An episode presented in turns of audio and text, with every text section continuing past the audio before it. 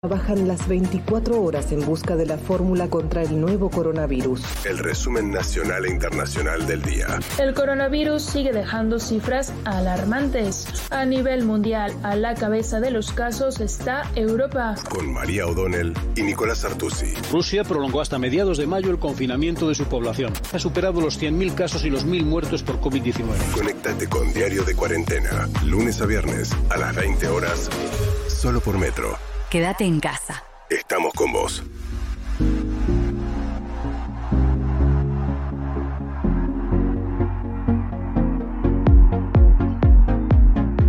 Buenas noches, bienvenidos a este diario de cuarentena que venimos haciendo con Nico Artusi siempre a las 8 de la noche. Son ahora las 8 de la noche y 4 minutos en realidad, una jornada fría en la ciudad de Buenos Aires. Llegó el frío por algunos días este, y se va a quedar uno o dos días más todavía el frío. Después el fin de semana va a estar un poco mejor. Enseguida se va a sumar Nico Artusi como cada noche. Lo que le pasó es que justo estábamos por arrancar el programa, les voy a contar hasta que venga Nico, así no se entera. Le tocaron el timbre y aparentemente es la entrega de un este, pedido de supermercado de hace una semana. Pero bueno, así es también trabajar en casa. Están pasando muchas cosas de cómo uno invade la vida con el trabajo y el trabajo con la casa mientras sigue trabajando dentro.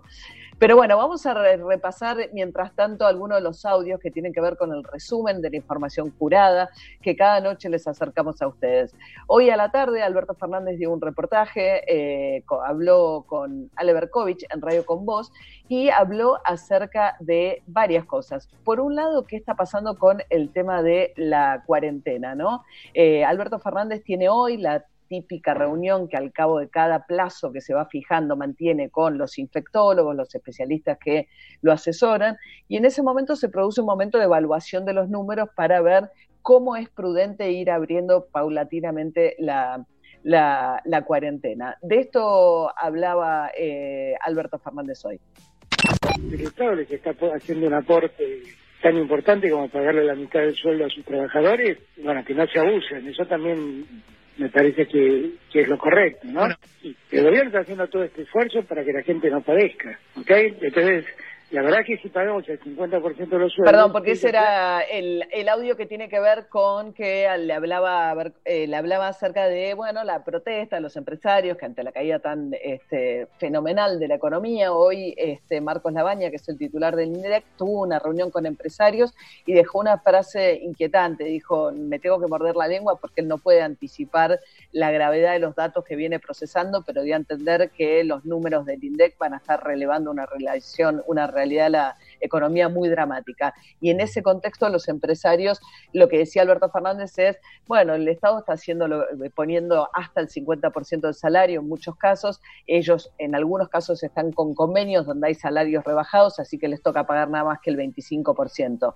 Eso es la realidad de las grandes empresas, muy distinta es la realidad de las pequeñas empresas, pero en todo caso, el audio que quería que escucháramos ahora es el que tiene que ver con el tema de... Eh, cómo sigue esto después de bueno, esta evaluación que está haciendo con gobernadores, infectólogos y vendrá el anuncio para ver qué pasa después del 10 de mayo, que es el periodo actual de la cuarentena que estamos transitando. A mí me parece que están jugando con, con, el, con el malestar que los argentinos tienen. Yo solo le pido a los argentinos que miren los informes que si no hubiéramos hecho la cuarentena y tendríamos miles de muertes. Yo le pido a la gente simplemente que reflexione, porque hay en el planteo mucha mala intención y mucha intencionalidad política.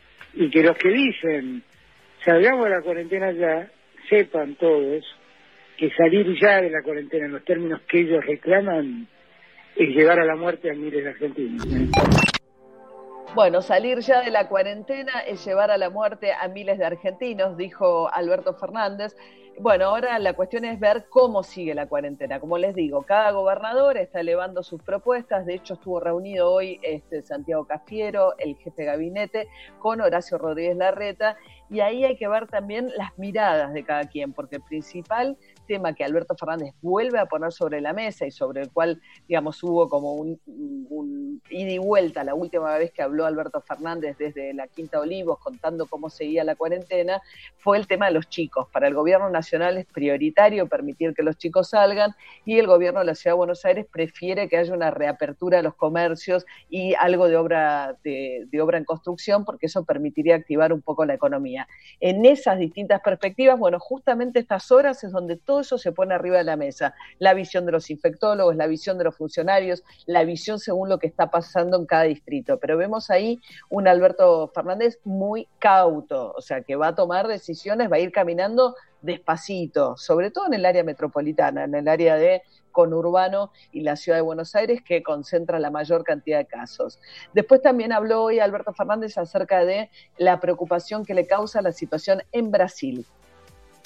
Lo he hablado con, lo he hablado con Piñera, lo he hablado con la calle. Obviamente que es un riesgo muy grande. Brasil es un país que salvo con dos países eh, linda con toda Latinoamérica. A nosotros nos viven entrando camiones de Brasil con transporte, que es transporte de carga, que entran y vienen del mercado de, San Pablo y es uno de los lugares más infectados de Brasil. Por eso yo digo, yo yo no entiendo cuando cuando se habla con tanta irresponsabilidad. La verdad no lo entiendo. Bien, eh, es un factor de mucha alarma, por supuesto, además por la extensísima frontera que comparte el norte de, provincias del norte de la Argentina con Brasil, lo que está pasando en Brasil y todo el tránsito de camiones, porque lo que está pasando ahora, y lo saludo a Nico, que ahora lo hemos este, incorporado. ¿Cómo va, Nico? Buenas noches. Querida María, buenas noches. Abrimos una nueva página del diario de cuarentena. Tuve que hacer una excursión al, a la planta baja de mi edificio y doy fe está fresco, ¿eh? 13 grados la temperatura, así que ideal quedarse en casa, además de que es lo que debemos hacer e informarse a través de nuestro programa en una apretada síntesis de una hora.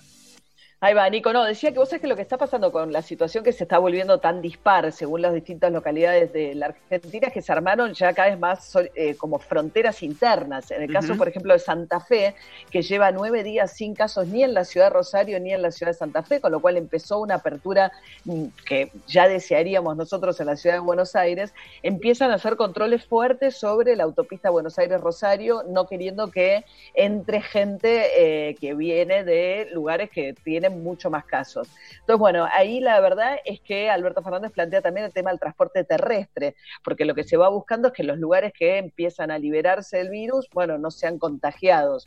Hoy hablamos a la mañana, Nico, con Fernán Quirós y confirmó un dato muy alarmante respecto de dónde está el foco en la ciudad de Buenos Aires, que tiene que ver con que de todos los casos en la ciudad de Buenos Aires, el 18% está en las villas, en los eh, barrios no urbanizados en la ciudad de Buenos Aires. Digamos, digamos, si uno, la velocidad de contagio, la curva en la Villa 31, no tiene nada que ver con lo que pasa en promedio en el resto de la ciudad, lo cual es altamente preocupante. Hay un factor, obviamente, que tiene que ver con la alta densidad poblacional, la, imposibilidad de cumplir pautas de aislamientos. Alberto Fernández dijo hoy que eso no está pasando tanto en el conurbano, porque si bien hay, obviamente, muchos barrios carenciados, sin los servicios públicos, etcétera, no hay tanta concentración en poco espacio porque viste claro. que, bueno, esta, esta, construcción típica de tres pisos, uh -huh. porque eso sucede en el corazón de la ciudad de Buenos Aires, donde no, digamos, el terreno es mucho más eh, cotizado. Entonces, vos tenés mucha situación de eh, precariedad eh, de vivienda en el conurbano de la, de la, provincia de Buenos Aires, pero no con la densidad poblacional que encontrás en la Villa de Retiro. Si bien las condiciones son a veces mucho mejores que las que dentro de lo que es un barrio, digamos, no urbanizado, está mucho más urbanizado que por ahí asentamientos bastante más precarios que puedes encontrar en provincia de Buenos Aires, ¿no?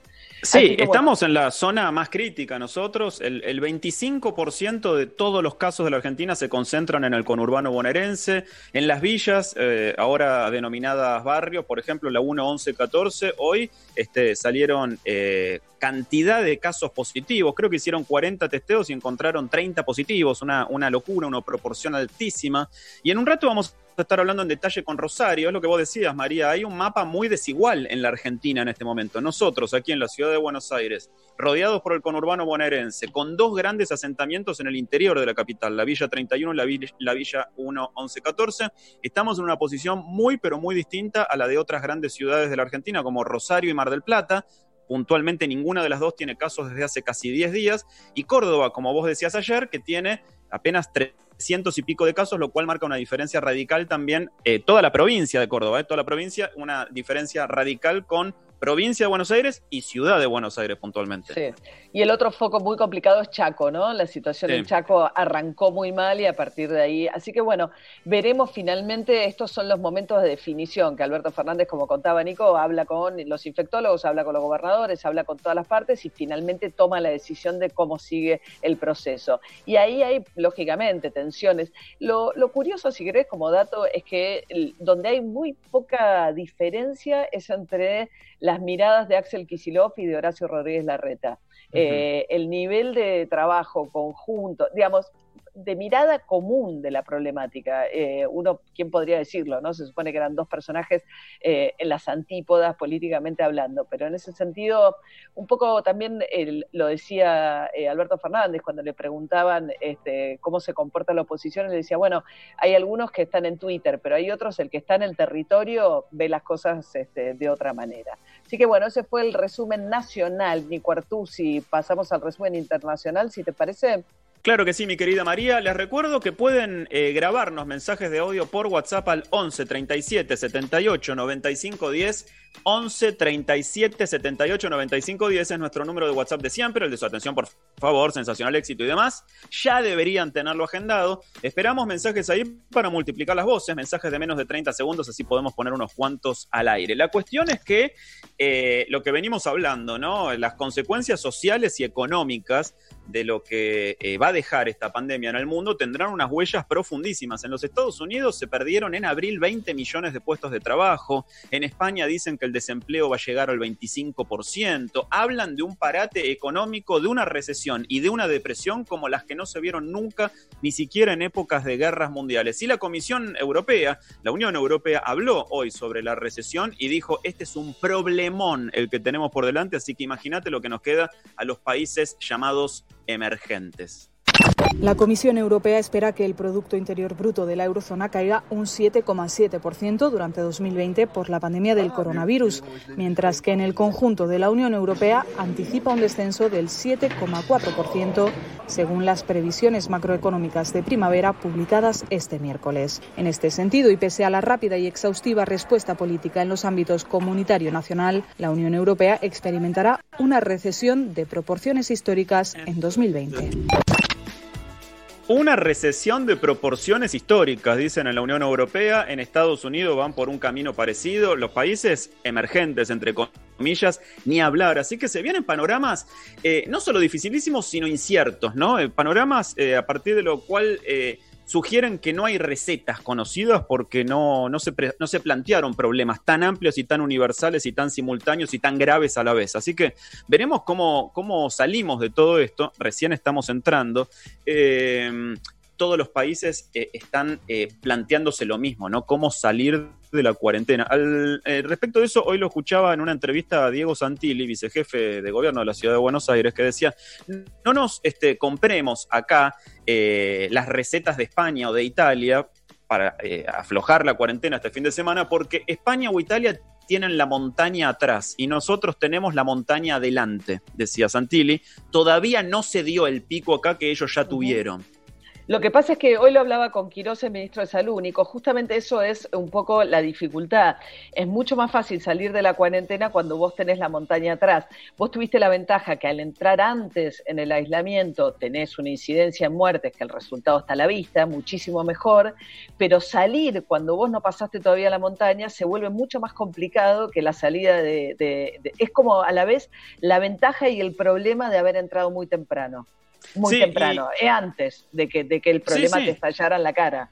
Con apenas tres víctimas mortales, la Argentina, eh, apenas digo, son tres vidas ¿no? que se perdieron, pero digo, en números estadísticos es muy, es muy bajo. Argentina entró en cuarentena. En España, eh, que tienen número récord de fallecidos y que tienen la montaña atrás, están empezando a salir, pero ojo, el jefe de gobierno dice, no se relajen porque esto todavía no terminó. Ya no es momento de reproches, es el momento de tomar una decisión tan trascendental es el momento de tomar una decisión trascendental que nos va a marcar para siempre. Lo que hay que votar es si descendemos gradualmente o rompemos filas. Esta es la cuestión, señorías. Si impera la unidad o se impone el sálvese quien pueda. En la gestión de esta pandemia no hay aciertos absolutos. Esto resulta una evidencia. Nadie acierta siempre en una situación inédita como la que estamos viendo, tan extrema, tan compleja como esta, ni desde el Gobierno ni tampoco desde la oposición. No hay, pues, aciertos absolutos, pero sí puede haber errores absolutos. Y levantar el estado de alarma ahora sería un gran error absoluto.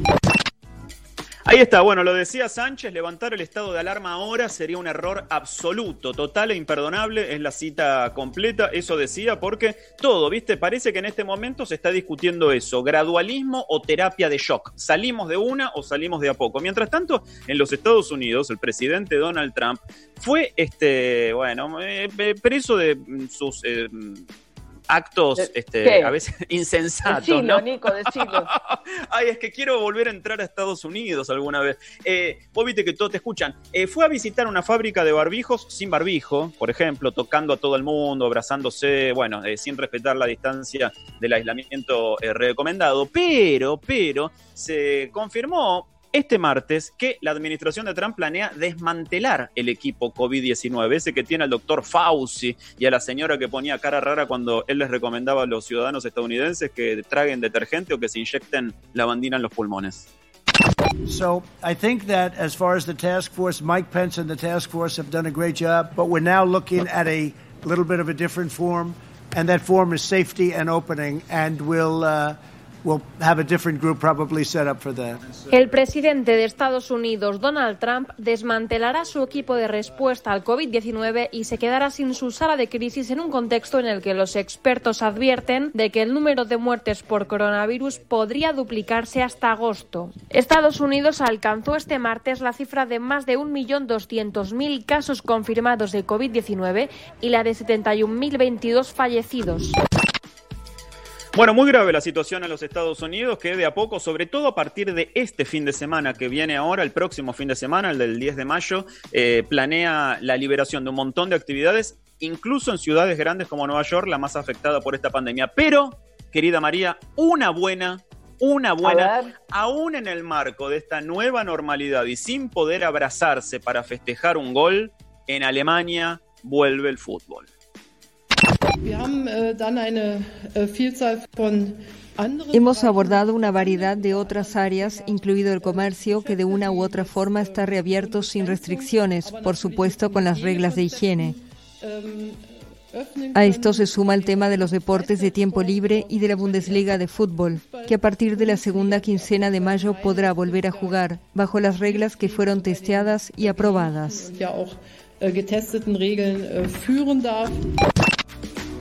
Con un formato nuevo, sin presencia del público, sin visitas a los vestuarios, con entrenamientos reglamentados y vamos a ver cómo se maneja eh, la situación en los momentos en los que el fútbol se convierte en un deporte de contacto. La Bundesliga, la Liga Profesional de Fútbol de Alemania, desde la segunda quincena de mayo. Esto es dentro de 10 días será la primera de los países que adoptaron la cuarentena que vuelve a la actividad. Así que hoy escuchaba algún representante también de futbolistas acá que hablaba que decía, no, acá recién para segunda quincena de agosto, septiembre, creo que se pueden llegar a quedar un poco cortos, pero bueno, son las fechas que se están eh, manejando, María. Sí, hoy ya viste Messi y los jugadores del Barça fueron a hacerse los test para empezar a, bueno, a retomar también los entrenamientos con características muy particulares, ¿no? Sí, porque eh, dicen, no es lo mismo entrenar en el living con un sillón para hacer pesas que este, un entrenamiento en un deporte de alto rendimiento. Así que se cree que los jugadores necesitan, para estar en su punto óptimo, entre cuatro y seis semanas de entrenamiento. Aún así tienen lo que se llama memoria muscular, así que puede ser que estén un poquito más lentos al salir a la cancha, pero van a recuperar las aptitudes iniciales muy pronto. Y claro. Bueno, Nico, eh, tenemos los números, la jornada del día de hoy, con un salto un poco más alto del que venimos viendo, porque estábamos en un promedio de 100 casos, ¿no? Diarios, 100, promedio, ciento y algo, pero 100 más menos. Hoy son 188 los casos y la explicación, porque me entré a mirar, digamos, cómo se reparten, la explicación está en la ciudad de Buenos Aires. La ciudad de Buenos Aires metió 100 casos en un día prácticamente. porque, bueno, hoy hubo los testeos en las villas y los testeos en las villas dan sobre los casos sospechosos un nivel de positivos mucho más alto que todo el resto de los testeos que venían haciendo. Aumentaron también los casos en la ciudad, en la provincia de Buenos Aires, pero la explicación está sobre todo en lo que pasó en la ciudad de Buenos Aires con este salto siguen cero Catamarca, siguen cero Formosa, siguen algunas localidades del país realmente con eh, la situación bajo mucho control. Pero bueno, te diría que hoy el dato más importante tiene que ver con eso y con relación a las muertes sigue dentro de los números que también están dentro de una curva que no, no se mueve en ese sentido. Se registraron nueve, nueve víctimas del coronavirus, eh, coronavirus en el día de hoy, seis hombres, todos en la edad de, la mayoría en realidad de riesgo, porque uno tiene 60, 65 y 89 años, de la provincia de Buenos Aires, una persona de 91 años en Río Negro, un hombre de 61 años en la ciudad de Buenos Aires y tres, tres mujeres, 91 y 80 años en provincia de Buenos Aires y 69 años en la ciudad. Vemos acá que ahí sí se representa todavía no mayoría de hombres que de mujeres y enorme mayoría residentes entre la ciudad de Buenos Aires y el conurbano y población de riesgo fundamentalmente, ¿no? En términos de la edad de las víctimas. Querida María, hoy te propongo hacer dos viajes a través de la radio, va a ser la única manera que vamos a tener de viajar en mucho tiempo. Un viaje de cabotaje y uno internacional. ¿Qué te parece si en un rato nos vamos a Rosario y después nos vamos a Europa, a un país conocido por los quesos y los chocolates? Así tenemos eh, distintas referencias geográficas de lo que sucede con el coronavirus. ¿Te parece? Perfecto. Señores, vamos a escuchar entonces el tema que elige DJ Paul para este momento. Nos pueden dejar mensajes en el 11 37 78 95 10. Aquí llega el capo de Lenny Kravitz. Fly away. I wish that I could fly into the sky so very high. Just like a dragonfly. I'd fly above the trees,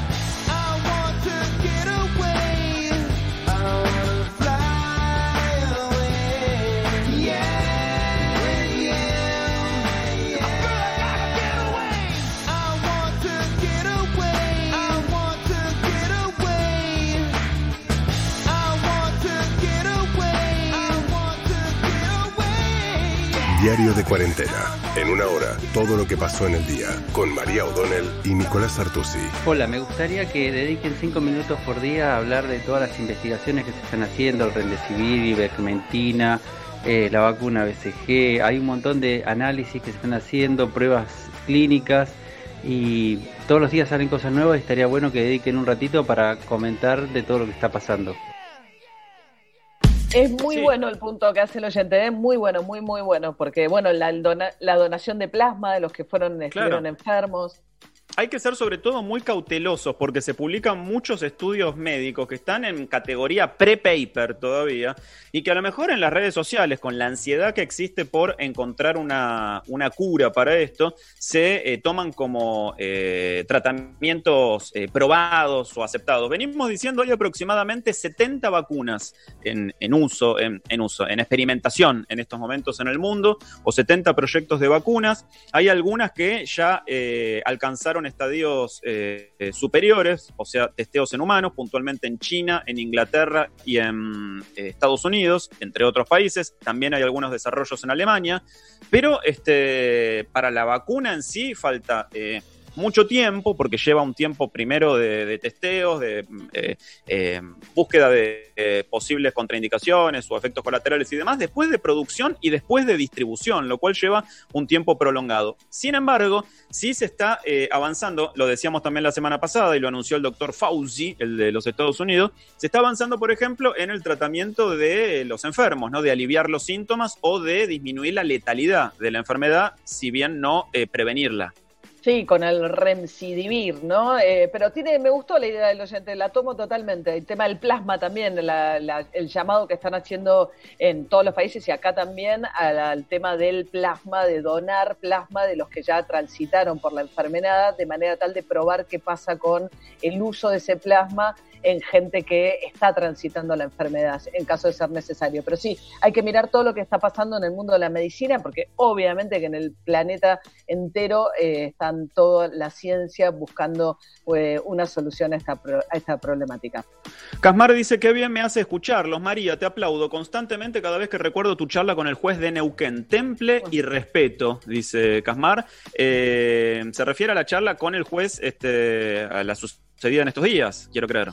Así es, Nico, es uno de los jueces de Neuquén que le dio una prisión domiciliaria a un condenado por abuso sexual de, una, de su hija o hijastra, estoy tratando, no me acuerdo bien el caso ahora, pero de una persona integrante de su familia, eh, que vive a 10 cuadras eh, en una localidad muy pequeña de Neuquén, y cómo él, digamos, a mí lo que me pareció era muy revelador de que no, eh, no terminaba de verle él un problema eso, o no terminaba de, entender cuál era el problema, porque me parece que falta también mucha perspectiva de género y qué significa, pues él decía, bueno, no, está y había ido a parar a la casa a la concubina. Pero también digo, yo traté de entender cuál era el razonamiento en lugar de levantarle el dedo, porque me parece que hay cosas que a uno lo enojan, pero que es mucho más rico tratar de entender cómo llega alguien a tomar una, una decisión de esas características y cómo funciona su razonamiento en ese sentido.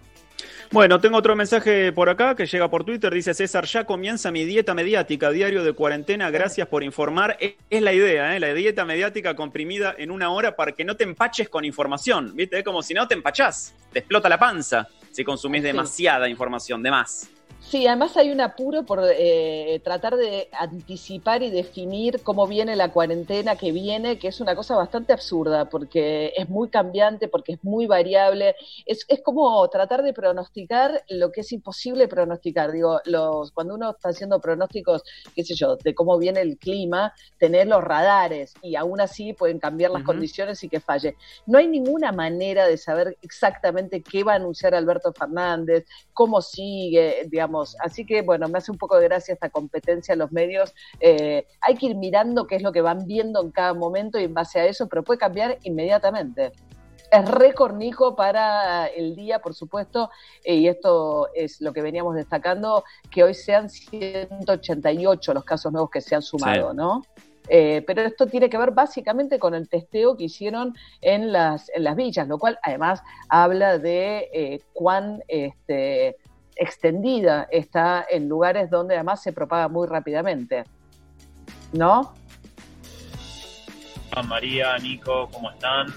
Bueno, les habla Jorge de San Isidro. Yo creo que la cuarentena ya tiene que empezar a flexibilizarse, obviamente teniendo en cuenta cuál es la realidad y la situación socioeconómica de cada área metropolitana y de cada provincia del país porque, bueno, me parece que la verdad estamos encaminándonos a un desastre económico sin precedentes, tal vez peor que todos los que tuvimos hasta ahora. Saludos.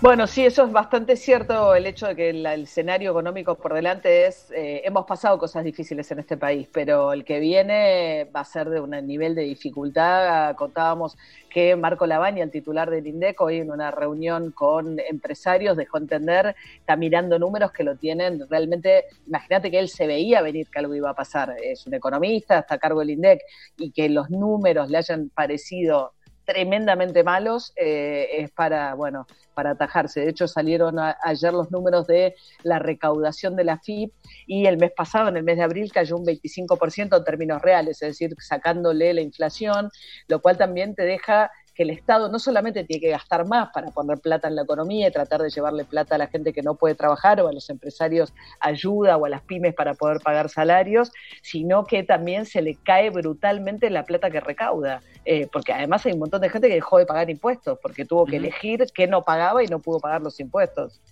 Querida María, mientras... sí, perdona, de la caída del consumo, Nico, ¿no? Mientras esperamos nuestra conexión, vamos a escuchar un tema más. Nos... Dale. Vamos a compartir a Charlotte Gainsbourg.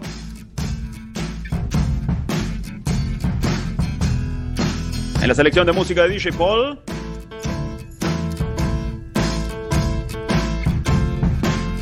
Esto es Heaven. Can't wait.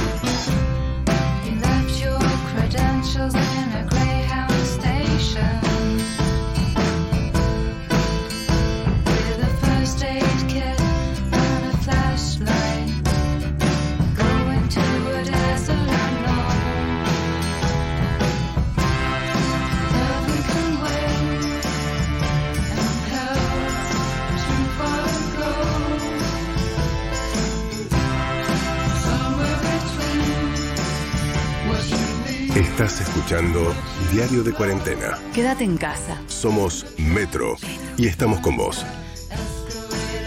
Aquí estamos amigos, hasta las 9 de la noche nuestro diario de cuarentena y la verdad es que eh, pasaba por aquí, bueno, Charlotte Gainsbourg con eh, Heaven Can Wait, lo venimos diciendo, María, es una situación muy eh, diferente la que configura el mapa de la pandemia en la Argentina. Yo creo que aquí en la ciudad de Buenos Aires y en el conurbano se están acelerando, porque claro, también hay más testeos, esto es así, y sobre todo por la situación en los barrios más vulnerables, pero hay otros grandes conglomerados urbanos como Rosario, lo decíamos ayer, y puntualmente Mar del Plata, también Santa Fe, que están eh, pasando estos momentos eh, sin muchos contagios. Que la conversación que sigue nos permite indagar un poco más en lo que puede llegar a suceder.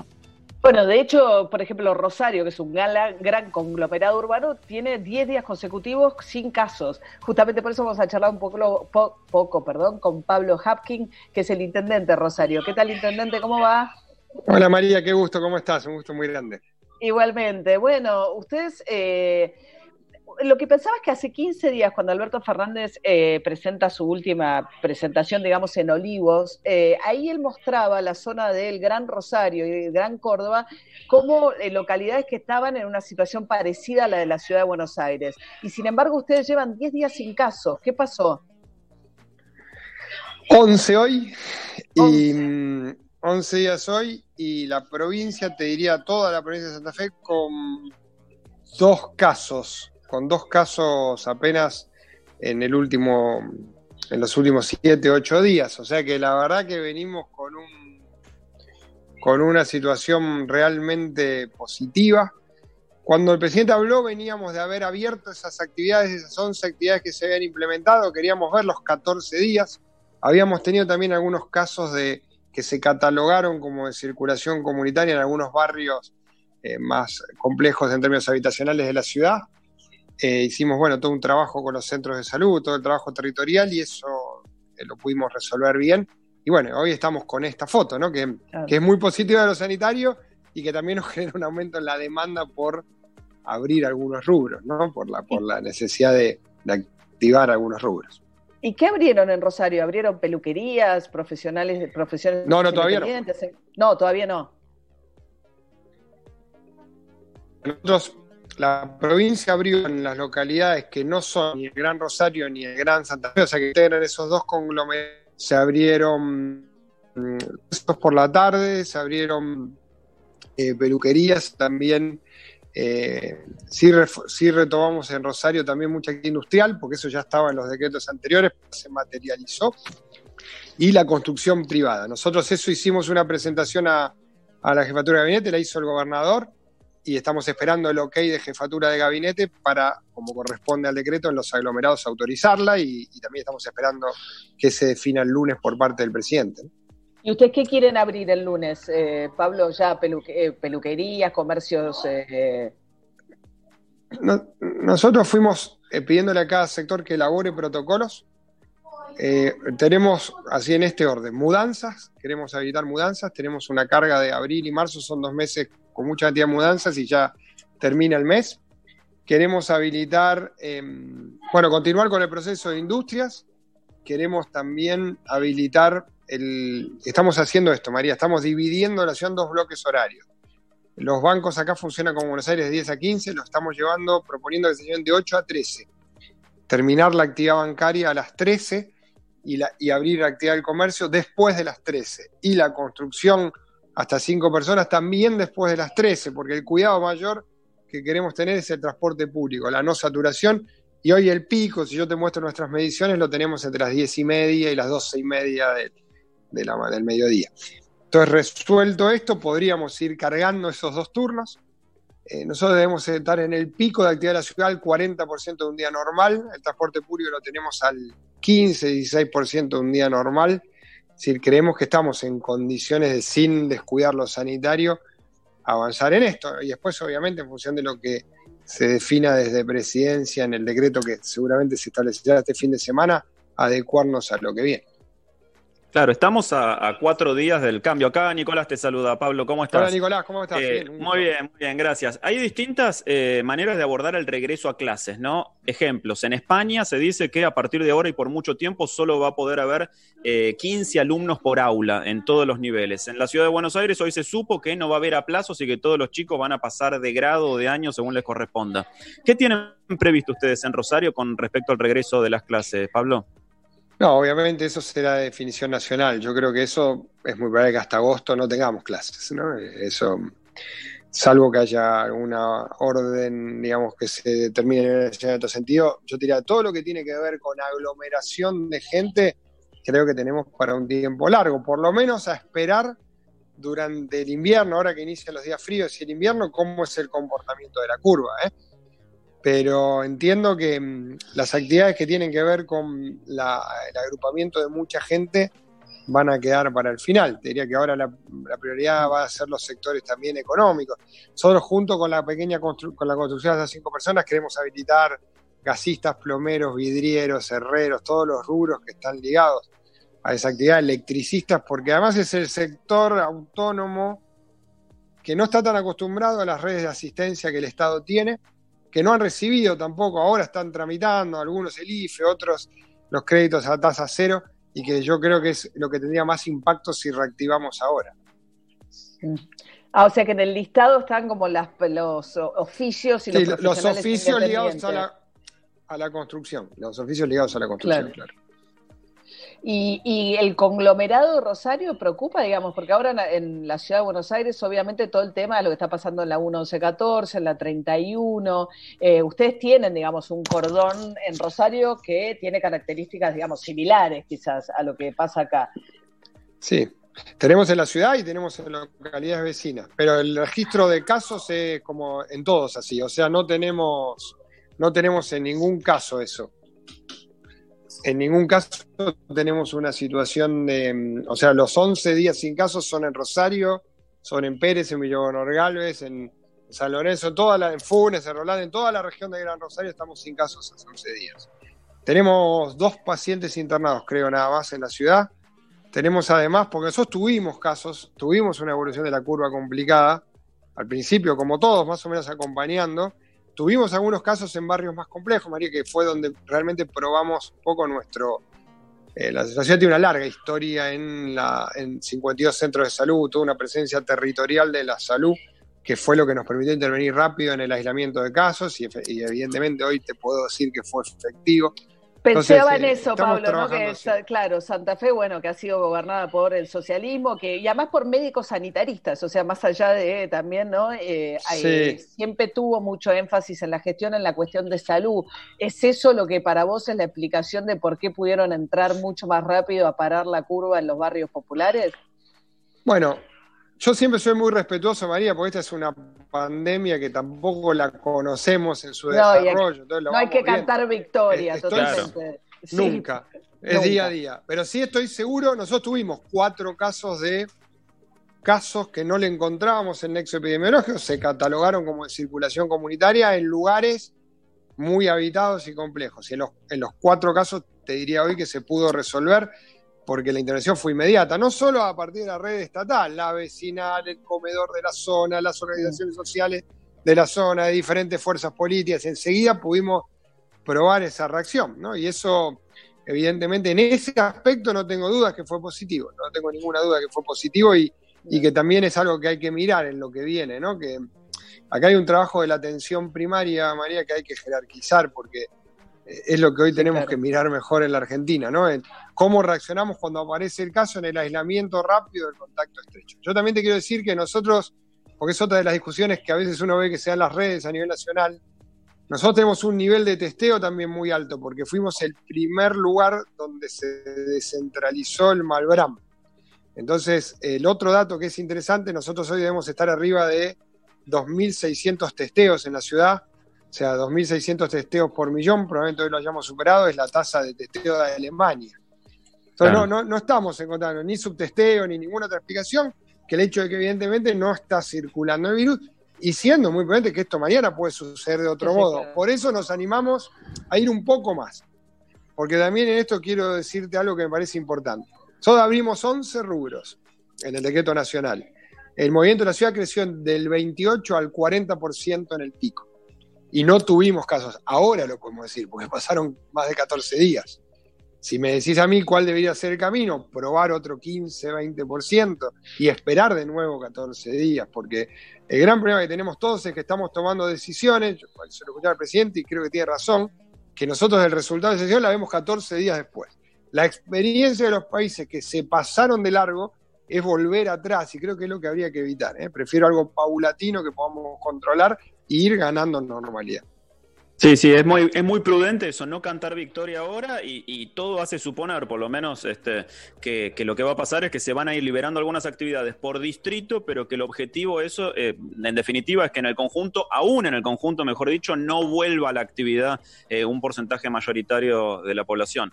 Eh, Pablo, te, te, mandamos un saludo grande acá desde, desde Buenos Aires, gracias por compartir este rato con nosotros y bueno, siempre estuvo cerca Rosario, así que ahora en el corazón más que nunca. Un abrazo grande. No, gracias a ustedes. Muchísimas gracias por llamar. Y bueno, cuando se normalice, los esperamos. Claro que sí, para comer algo ahí a, la vera del río. Un abrazo grande. Mucho gusto. Un rico pescado, por favor. Oh. Oh. Pablo Hausing, el intendente de Rosario. Un abrazo grande, María. Eh, lo habíamos eh, anticipado también. Vamos a hacer un viaje internacional, si te parece. Por favor, Nico. Bueno, vos sabés que eh, eh, lo que está discutiendo todo el mundo en este momento es justamente cómo volverlo. Hablábamos recién con el intendente de Rosario. Y hay un caso, un país europeo, que no suele estar entre los más mencionados, que tuvo momentos de mucho contagio, eh, sobre todo en forma contemporánea a la crisis en Italia, y que ahora anunció la reapertura de algunos negocios, restaurantes, escuelas, sobre todo con las medidas de distanciamiento social. Estamos hablando de Suiza. Y ahora estamos en línea con el embajador de Suiza en la Argentina, Heinrich Schellenberg. Temo haber pronunciado mal el nombre, pero bueno, le doy autoridad para que me corrija. Heinrich, aquí María y Nico te saludan desde Radio Metro. ¿Cómo estás? Hola, buenas tardes. Un placer estar aquí con ustedes. Bueno, igualmente, bienvenido. Gracias. Eh, la verdad es que estamos leyendo a la distancia, sabemos que, Suiza, a pesar de no ocupar las tapas de los diarios eh, y a pesar de que no tuvo un confinamiento tan estricto como Italia o como Francia, tuvo eh, un momento eh, cumbre de un pico de casos, sobre todo de contagios al principio, después se estabilizó y ahora ya está planeando la salida, ¿no? El regreso a esta nueva normalidad. ¿Cómo, cómo se va a dar eso en, en Suiza, un país que nosotros tenemos como uno de los más organizados del mundo? Si nosotros somos vecinos de, Italia, ¿no? En Italia el foco principal es la Lombardía, que está pegada a Suiza. Tenemos relaciones muy estrechas y por eso el virus nos llegó bastante rápidamente por allá, desde ese lado. Tuvimos una situación, digamos, al principio con una evolución eh, exponencial de las cifras. Llegamos a tener hasta 1.500 nuevos casos por día. Y con las medidas que el gobierno suizo ha tomado, pues se ha logrado estabilizar, reducir muy significativamente los números. Por ejemplo, ayer hubo 50 nuevos casos, es decir, de 1.500 nuevos casos al día hemos bajado otra vez a 50 nuevos casos. Y estos avances alentadores pues nos han animado a, relajar ya, ya ir abriendo, abriendo el, em, bueno, la cuarentena. Embajador, una particularidad que hemos, este, que, bueno, que hemos, nos han contado acerca de lo que está pasando en Suiza, tiene que ver con autorizar los abrazos eh, entre nietos y abuelos. Hay algo como muy es como una pérdida, se pierden tantas cosas con el aislamiento que quizás la, pérdida de lo más sencillo pasa por, se, pasa por alto, pero perder el contacto físico para los abuelos eh, puede significar un montón y no tener contacto con sus nietos. ¿Cómo es que tomaron esa decisión? Sí, la reflexión es, es una medida que, digamos, una recomendación que ha causado bastante polémica internacional también en los países vecinos, en la misma Suiza se ha discutido mucho es más que nada un gesto humano, más que nada un gesto humano eh, y también basado en nuestras propias observaciones de que eh, los, los, niños, sobre todo los niños pequeños, no son realmente portadores importantes o reproductores o propagadores importantes del virus. Em, y lo que no se recomienda es que los abuelos cuiden a los nietos, ¿no? Y lo que decía nuestro especialista en la materia, que él mismo es abuelo, ¿no? yo creo que por eso también tal vez em, eso le ha facilitado el hacer este tipo de recomendación. Él, él, lo que ve es que los abuelos sufren mucho ¿no? y que un contacto, un abrazo, un mero abrazo, pues conlleva poco riesgo de transmisión o de contagio de la, del, del virus. ¿no?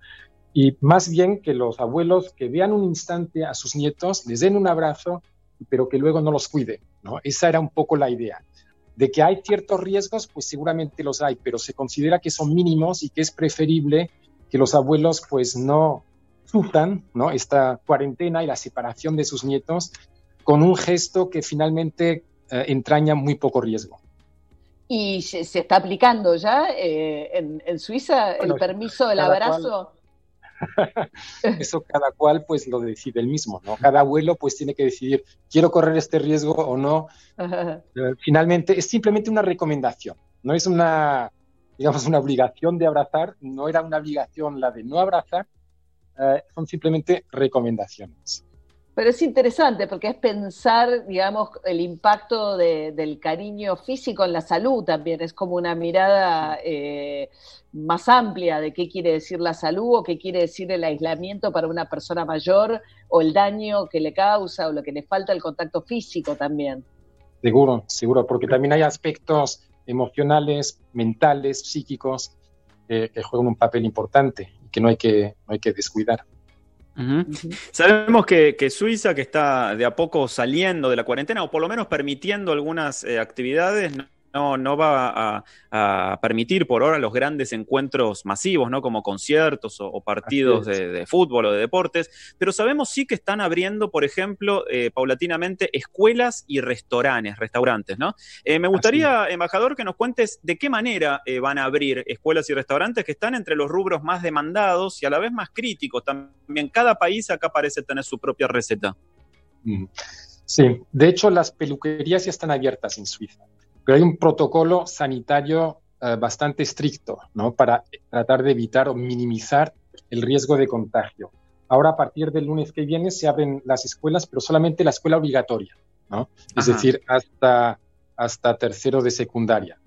Porque, porque se ha, como ya he comentado, se ha llegado a la conclusión de que los niños, y cuanto más pequeños, menos, ¿no? Son, no son realmente eh, portadores del, virus o solamente de forma limitada. Entonces ahí se ve que o se piensa que el riesgo es limitado. Restaurantes es un poco más complicado lo de los restaurantes, pero también hay un protocolo sanitario bastante estricto. Em, por ejemplo, al entrar, al entrar al restaurante uno tiene que desinfectarse las manos, luego las mesas tienen que estar separadas, dos metros, ¿no? En una mesa no se permiten más de cuatro comensales, etcétera, etcétera. Es decir, hay todo un protocolo sanitario que hay que respetar para que, para que se permita. ¿no? Y cada restaurante pues tiene que cumplir primero con, con estos requisitos para poder abrir. Claro, va a ser bastante poco espontáneo salir a tener una cena romántica, ¿no? De esta manera, pero bueno. Además, además, al entrar al restaurante hay que decir su nombre, hay que dejar su contacto, ¿no? un ah, correo ah, ah. electrónico, y así si luego se da un caso, se puede informar a los demás. Porque Para hacer la trazabilidad. Exactamente, la trazabilidad nos parece que es vital, es, esencial, ¿no? Para salir de, de este régimen actual porque así se puede identificar rápidamente las personas que han estado en contacto con la persona que, bueno, contagiada, y estas personas van a tener que ir a cuarentena obligatoria. Las ah. personas que han estado en contacto con la persona que se ha enfermado. O sea, hay que estar dispuesto a ceder un poquito a la privacidad de uno también, ¿no? De dejar sus datos, entregar todos sus contactos y además eh, asumir el compromiso de, en caso de estar de alguna manera ligado a ese, a ese punto de contacto, tomarse nuevamente entrar en cuarentena. Exactamente. Bien, y la producción, ¿en eh, Suiza produce chocolate? Porque ustedes, mi compañero acá, Nico Artusi, sabe mucho más de todo esto, pero ustedes cacao no producen, a pesar de que Suiza parece el país del chocolate, lo cual es una enorme paradoja, ¿no? Así, así es. Bueno, también, por ejemplo, somos grandes exportadores de café y no producimos café. Es decir, claro. no, tenemos em, la, mayor empresa de café del mundo tiene nacionalidad suiza en estos momentos, la mayor productora de café instantáneo está en Suiza. Yo estuve visitando Suiza fábricas de café, pero claro, Suiza tanto con el chocolate como con el café, no debería yo explicárselo al embajador, eh, exporta y lo, y lo manufactura, y este, importa, manufactura y exporta. Así es, ese es nuestro negocio, porque no tenemos materias primas. No tenemos una gran cosa en Suiza, tenemos solamente agua en abundancia, lo demás lo importamos, lo procesamos y lo reexportamos con valor agregado. ¿Y Pero esa lo que más exportamos, perdón. No, no, perdón, diga. Lo que más exportamos de Suiza, hoy por hoy, el 40% de nuestras exportaciones son medicamentos. Luego productos químicos, máquinas, el café y el, sobre todo el chocolate es ya casi anecdótico, es solamente una pequeña parte de lo que, de lo que exportamos. Es interesante por el concepto, ¿no? por, el, por, por lo que representa, ¿no? la importación de, de cacao, el procesamiento y luego la reexportación. Pero en realidad em, es una parte ínfima de nuestras exportaciones. Lo que realmente exportamos en gran, gran cantidad son medicamentos. Ah. No, porque me preguntaba que al no tener la materia prima, y supuesto, seguramente se ha visto complicado, digamos, ¿no? La importación de la materia prima, cómo se había afectado, digamos, la producción de ah. café y de chocolate en Suiza. Sí, efectivamente. No sé exactamente cuál es la situación actual, pero claro, con esto del coronavirus, pues todo se ha trastornado un poco, ¿no? Tratamos de mantener las cadenas de producción, etcétera, pero, pero claro, hay retos importantes y no todo está funcionando como debería. Interesante escucharte de Heinrich Schellenberg, el embajador de Suiza en la Argentina. Un saludo grande. Eh, la verdad es que siempre es valioso para nosotros conocer las experiencias en otros. Muchísimas gracias. Muchas gracias por darme esta oportunidad y todos estamos un poco en la misma situación y también estamos aprendiendo y experimentando. Nosotros tampoco tenemos las respuestas a todo esto, pero estamos tratando de, buscar respuestas y también es interesante ver lo que, lo que hacen otros países. Muchas gracias por darme esta oportunidad muchas gracias. Adiós, muchas gracias. Eh, ahí está, hoy viajamos. Castellano increíble, castellano. Increíble. Pero, español prácticamente uno lo confundiría, ¿no? Increíble, la verdad que sí. Este, y aparte viajamos a Rosario, viajamos a, Suiza. Eh, la buena noticia del día, quiero ser insistente en compartirla, 1.524 personas dadas de alta, 1.524 personas que cursaron la enfermedad, se curaron y ya recibieron el alta, la enorme mayoría de ellas con el alta eh, definitiva, así que es una buena noticia esa para compartir. Y este, estamos en el día 48 de la cuarentena, faltan cuatro para que se cumpla este proceso y bueno, hay que tener un poco más de paciencia, María. Así es, Nico. Hoy, bueno, el dato saliente es que el número de contagiados del día, el mayor número desde que hemos este, arrancado este periodo, ¿no? Con 188 contagiados en un día, con una fuerte incidencia de casos en la ciudad de Buenos Aires, sobre todo por lo que está pasando en este, los barrios eh, la 1 11 14 y la Villa 31, donde arrancó este testeo, digamos, del gobierno más focalizado, y ahí se ve que hay una circulación de contagios bastante preocupante. Ya que viajamos a Rosario y declaramos esa especie de manifestación de amor por la ciudad hermana, Rosario siempre estuvo cerca, ¿te parece que nos despidamos hoy con Fito Páez y el tema de Piluso? Sería lindo, ¿no? por favor. ¿Qué decís, María? Hasta mañana. me encanta. Bueno, Nico, hasta mañana. Nos encontramos en el diario Cuarentena el día de mañana. Un beso gigante. Un beso enorme. Mario Donel se despide. Nosotros seguimos con su atención, por favor, pero antes escuchamos a Fito Páez. Empiezan a sonar los aplausos acá en mi barrio. Aplausos que reconocen a todos los que prestan servicios esenciales. El momento de la catarsis también. Diario de cuarentena. Aquí termina con Fito Páez. El tema de Piluso, porque Rosario siempre estuvo cerca. Rosario siempre estuvo cerca. desire